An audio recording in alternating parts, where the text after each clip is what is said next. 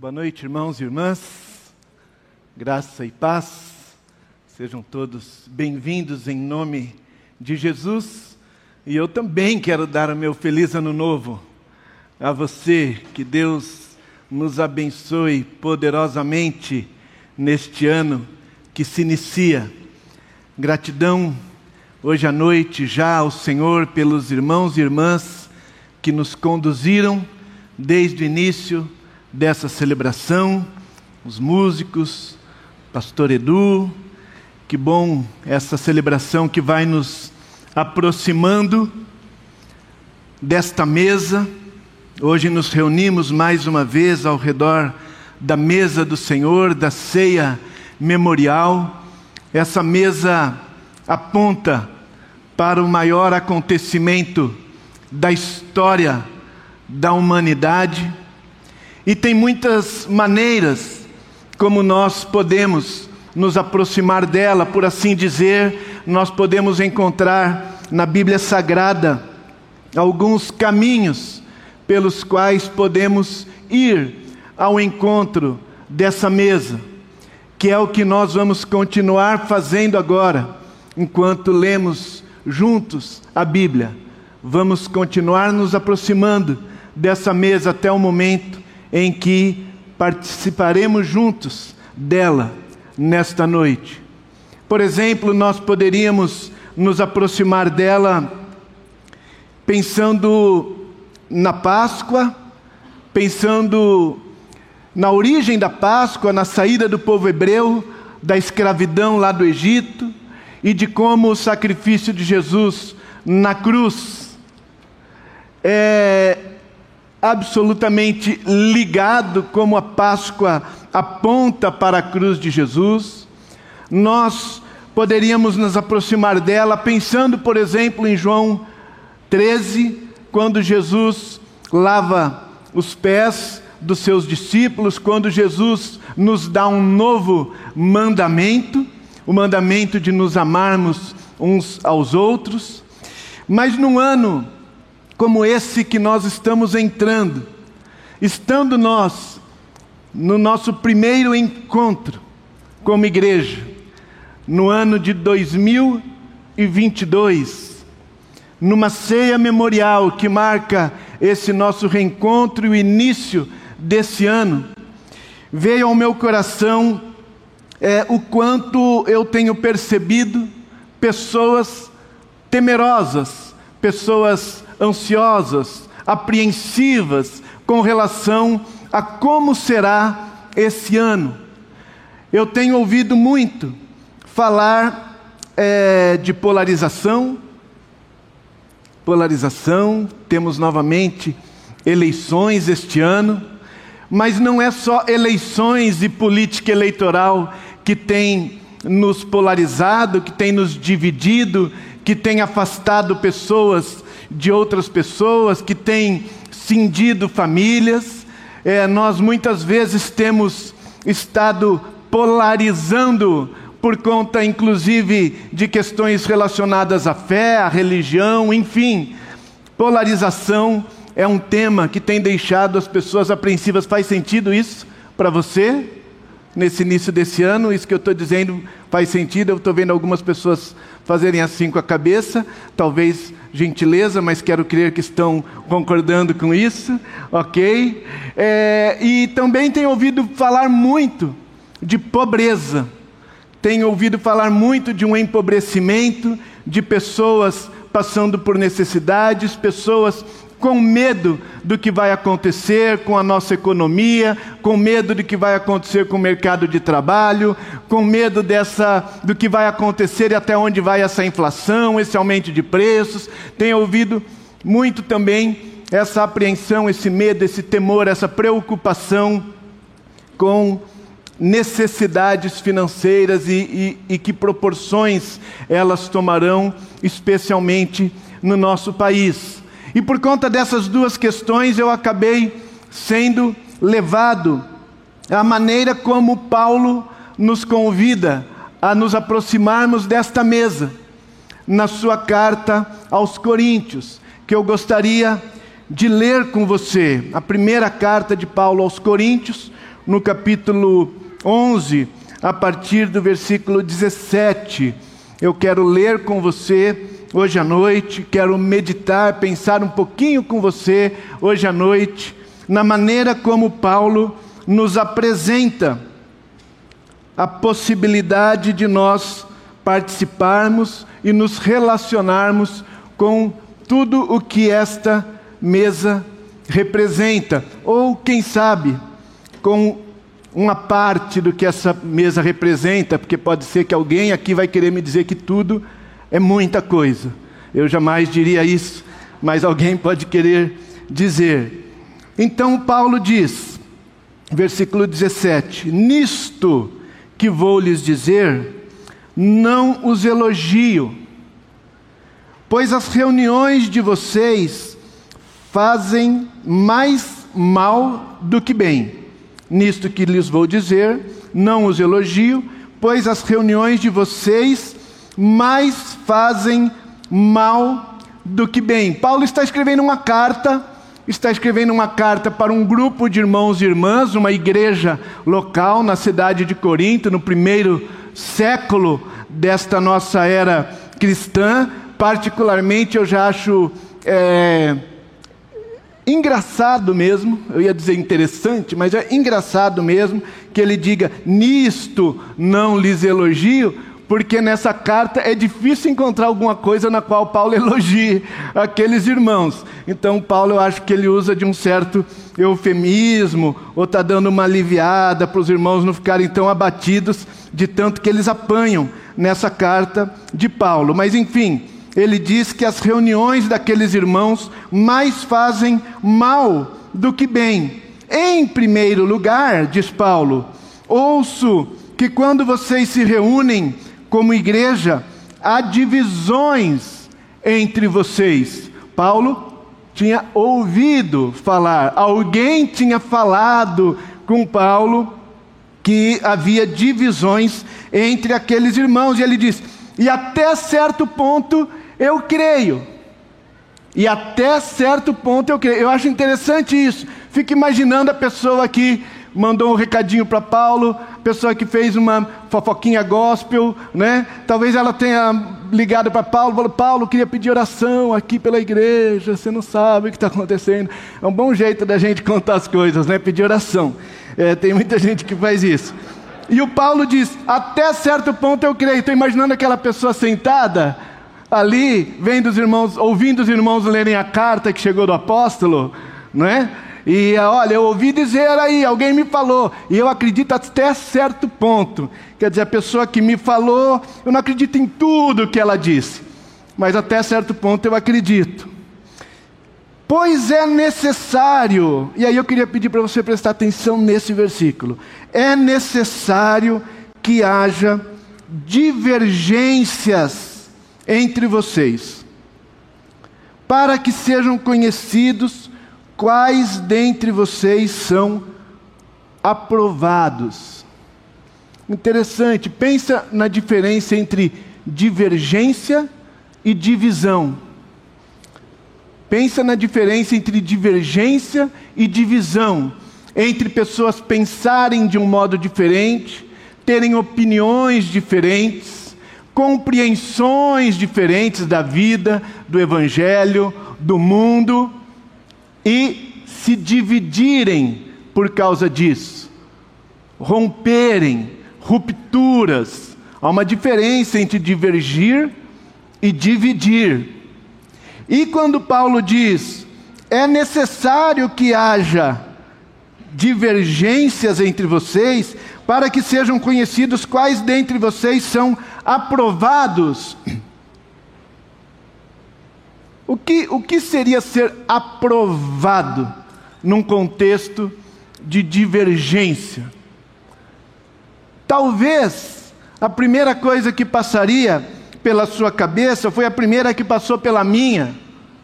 A primeira coisa que passou pela minha cabeça quando eu li foi: é, é necessário haver divergência e que as, e que as diferenças de opinião fiquem claras e que o que as pessoas pensam fique bem explícito para a gente ver quem é que está certo e quem é que está errado.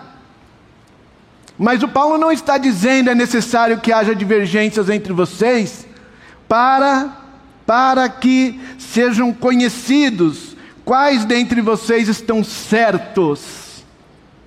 Ele não diz isso. Quais dentre vocês são aprovados? Ele não está dizendo que numa comunidade onde uma parte das pessoas pensa A e outra parte das pessoas pensa B, quando há divergências, a gente vai entender claramente se quem está certo é quem pensa A ou se quem está certo é quem pensa B. Não é isso que ele está dizendo. O que ele está dizendo é: dentre as pessoas que pensam A, numa situação de divergência, algumas serão aprovadas e outras serão reprovadas. Dentre as pessoas que pensam B, numa situação de divergência, algumas serão aprovadas, outras serão reprovadas. O que é ser reprovado numa situação de divergência? É dividir-se, é romper, é não saber conviver.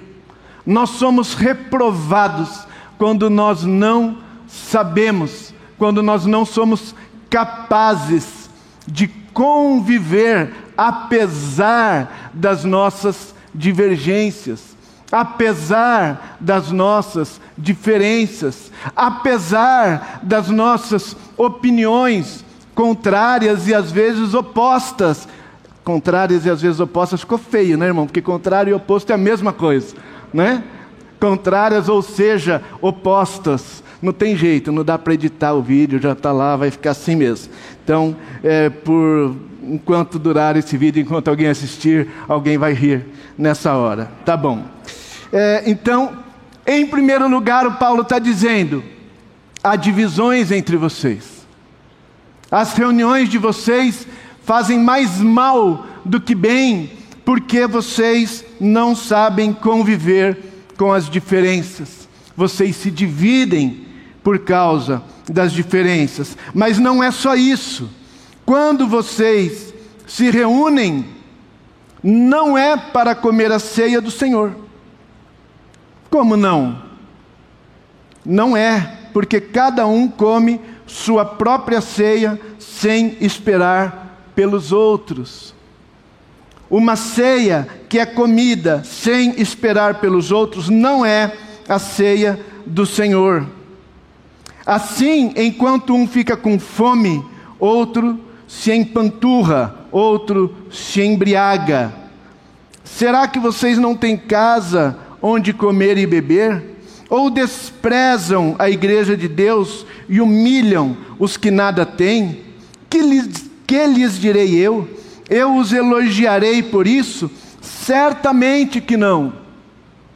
Então, na igreja de Corinto, diz Paulo, havia divisões, havia divisões por causa das divergências, mas também havia desigualdade. Havia desigualdade. Havia pessoas que tinham muito e se empanturravam, e pessoas que tinham pouco ou nada e passavam fome. Havia pessoas que tinham sobrando e havia pessoas passando necessidade. Havia divisão e havia desigualdade. Divisão e desigualdade. E Paulo, é interessante, aliás, que se você ler a carta de Paulo, se você na sua casa tiver essa curiosidade, esse interesse de dar uma olhadinha na carta de Paulo aos Coríntios essa semana, a primeira carta de Paulo aos Coríntios, você vai ver que sim, ele fala de, dessas divisões na igreja desde o início da carta, ele fala de algumas maneiras dessas divisões, ele vai falar inicialmente, por exemplo, a divisão de uns que diziam que eram de Paulo, outros que eram de Apolo, outros de Pedro, outros de Cristo, então aqueles que. É, liam na cartilha de Paulo se achavam melhores do que os que liam na cartilha de Apolo, que achavam que o Apolo estava certo e o Pedro não sabia tanto. Imagina o quanto se gabavam os que diziam: Não, eu sou de Cristo. É. Imagina o cara chegando numa reunião, o cara chegando numa reunião, e o que, que vocês estão discutindo? Ah, a gente está querendo aqui chegar a uma conclusão. Quem que é melhor? Quem confia mais no que o Paulo diz? Quem confia mais no que o Pedro diz? Quem que confia mais no Apolo diz? E você? Você está chegando agora, o que, que você acha? Eu sou de Cristo. É. Ah, meu Deus. Mas também Paulo vai falar dessas divisões de alguns irmãos que se achavam melhores do que os outros por causa dos seus dons espirituais. Falavam em línguas, oração poderosa. Outros se achavam melhores pelo quanto eles conheciam da palavra, quão estudados eles eram, quão cultos eles eram e que a igreja devia ser feita de mais pessoas cultas, mais pessoas estudadas, que conhecem o grego e hebraico, e não sei o quê. Já outras achavam que eram melhores por causa do valor das ofertas que elas davam, porque elas tinham mais do que os outros. A, a, a principal, o principal momento em que Paulo revela essa divisão na igreja é Coríntios 13 que a gente costuma chamar o hino ao amor, o hino ao amor, e a gente acha bonito e é bonito mesmo, mas leia com atenção para você ver a bronca que é Coríntios 13. Coríntios 13 é uma bronca, como a gente dizia lá em casa, é um pito que o Paulo está passando naquela turma que estava se dividindo por conta dessas coisas. Então, ele vai falando dessas divisões, na carta toda. Mas ele também fala, sabe do que? De imoralidade. Havia muita imoralidade, muita imoralidade na igreja de Corinto. Ele disse que havia coisas que nem entre os pagãos se encontrava, a ponto, a ponto de ver um homem que tinha um caso com a mulher do seu pai. Olha, imoralidade. Mas quando Paulo vai falar sobre a ceia do Senhor, é interessante isso, que ele não. nem tchum para a imoralidade da igreja. Ele, ele pega nas divisões e nas desigualdades. Ele vai responder a essas divisões e essa desigualdade, dizendo: O que eu recebi do Senhor, eu também lhes entreguei versículo 23. O Senhor Jesus, na noite em que foi traído, tomou o pão e, tendo dado graças, partiu-o e disse: Isto é o meu corpo, que é dado em favor de vocês. Façam isto em memória de mim. O Senhor Jesus, na noite em que foi traído, na noite em que Jesus foi traído, teve um homem, um amigo próximo que o traiu. Um outro amigo muito próximo o negou três vezes, disse que não o conhecia. Os outros amigos muito próximos não o traíram, não o negaram, só debandaram. Só desapareceram do mapa, sumiram. Na noite em que Jesus foi traído, ele foi traído, ele foi negado, ele foi abandonado pelos seus. E nessa noite, nessa noite, reunido com esses amigos, que ele já tinha noção do que, que ia acontecer, porque ele os conhecia, porque ele os conhecia, reunido com eles, ele pegou um pão, pegou um pão e repartiu pegou um pão e repartiu. Sim, ele disse: o pão, a partir de hoje, vai servir para vocês se lembrarem do meu corpo que eu dei por vocês. O meu corpo, o pão a partir de hoje vai servir para vocês se lembrarem que eu dei o meu corpo por vocês. Mas o que o Paulo diz aqui é: ele tomou o pão e o partiu e disse: Isto é o meu corpo que é dado em favor de vocês. Façam isto em memória de mim. Façam isto o quê? Façam isto o quê?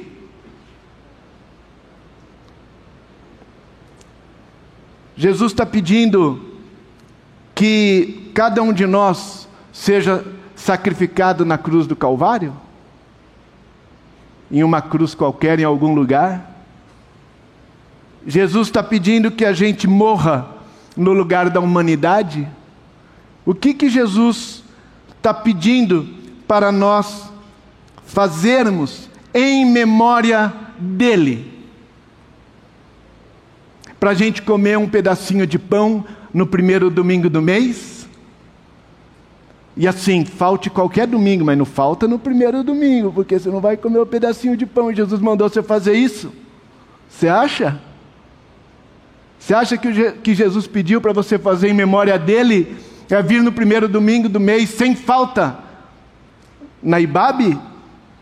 Porque se você não cear, vixe, ainda mais numa igreja que o pastor não costuma ir na sua casa para dar ceia só para você porque você faltou.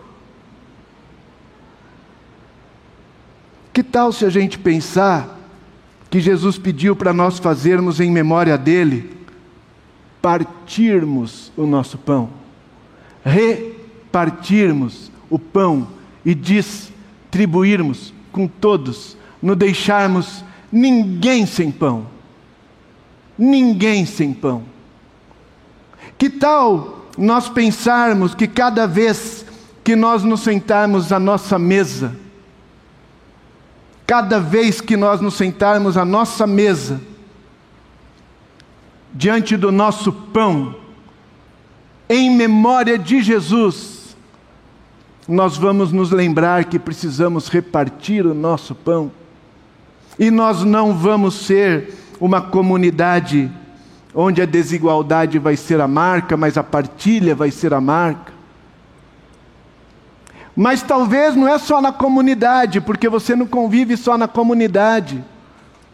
Lá no seu condomínio onde você mora, ou lá na rua onde você mora, que tal se em memória de Jesus, cada vez que você se sentar diante do seu pão, você vai se lembrar que tem um vizinho, que tem um vizinho que talvez não tenha pão, ou tem uma pessoa que todo dia está no caminho da sua casa para o seu trabalho e que não tem o pão.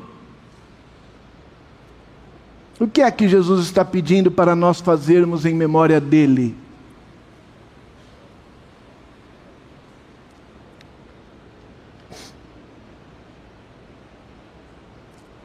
Entregar o corpo na cruz, comer um pedacinho de pão por mês, cantando um louvor? O que, que você acha dessa opção? É uma possibilidade? Ah, eu acredito demais que Jesus está nos pedindo isso hoje. Nesse primeiro domingo do ano das desigualdades no Brasil, que Jesus está dizendo, em memória de mim, reparta o pão. Da mesma forma, versículo 25, depois da ceia, ele tomou o cálice e disse: Este cálice é a nova aliança no meu sangue. Façam isso sempre que o beberem em memória de mim. Este cálice é a nova aliança, eu estou fazendo uma nova aliança com você. Não é mais uma aliança baseada na lei, não é mais uma aliança baseada no sacrifício de cordeiros, no sacrifício de animais, é uma aliança baseada no meu sangue, na entrega da minha vida, é uma aliança baseada no meu ato de amor por você, de Jesus, é uma aliança de amor. Façam isso sempre que beberem o cálice em memória de mim. Façam isso o quê? Façam isso o quê? Sempre que vocês beberem o cálice. Que tal, sempre que você beber deste cálice, faça uma nova aliança com as pessoas ao seu redor. Faça uma nova aliança com as pessoas com quem você convive. Faça uma nova aliança com as pessoas que pensam diferente de você. Faça uma nova aliança com as pessoas que te ofenderam. Faça uma nova aliança com as pessoas que precisam do seu perdão. Faça uma nova aliança com as pessoas a quem você precisa pedir perdão e a quem você precisa reconhecer que você falhou com elas. Faça uma nova aliança.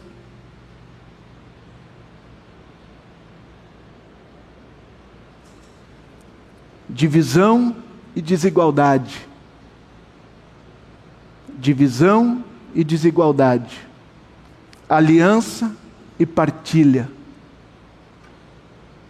aliança e generosidade, contra, não é? Contra uma polarização que se avista no horizonte, contra um empobrecimento no nosso país que se avista como ampliação absurda da desigualdade. Porque assim, é, tem gente que vai sentir a crise financeira do país não podendo trocar de carro. Tem gente que vai sentir a crise financeira no país, talvez saindo menos vezes no mês para comer fora. Mas tem gente que não tem o que comer já. Já.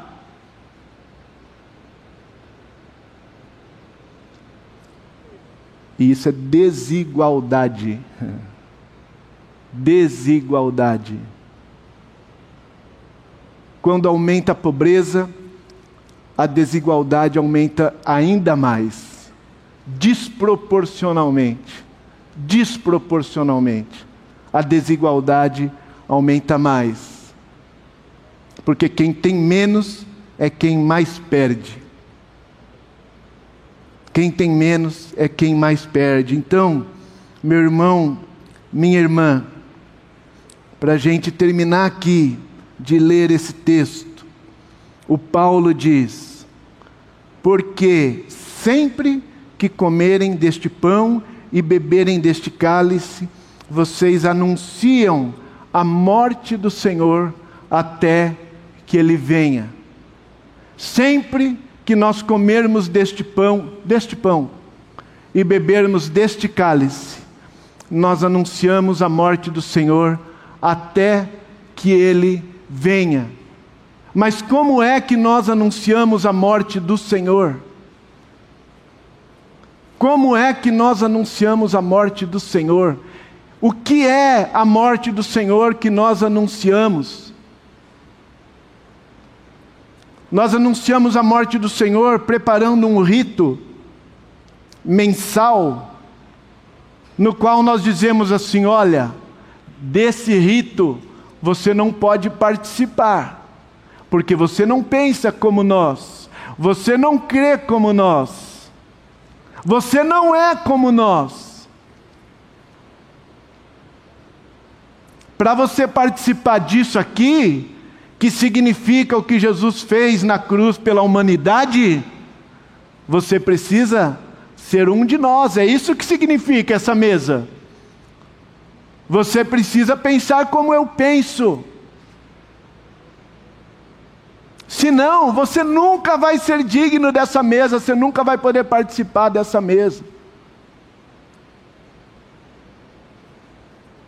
Ou nós vamos anunciar a morte do Senhor, dizendo: Jesus deu a vida no Calvário por amor de você, por amor de mim Jesus deu a vida no Calvário para fazer as pazes comigo e com você, e para que eu também possa fazer as pazes com você. para que eu tenha uma aliança com você que não é baseada em você cumprir os meus desejos, as minhas vontades, mas é baseada no amor, no respeito, na bondade. E Jesus deu a vida para dizer que você é digno, é digno de ter as suas necessidades supridas é digno de participar do pão. Se eu tenho pão, você também tem pão. É isso que significa que Jesus morreu na cruz do Calvário. Que se eu tenho pão, você também tem pão. Ele é o pão partido, repartido, distribuído. Meu irmão, minha irmã,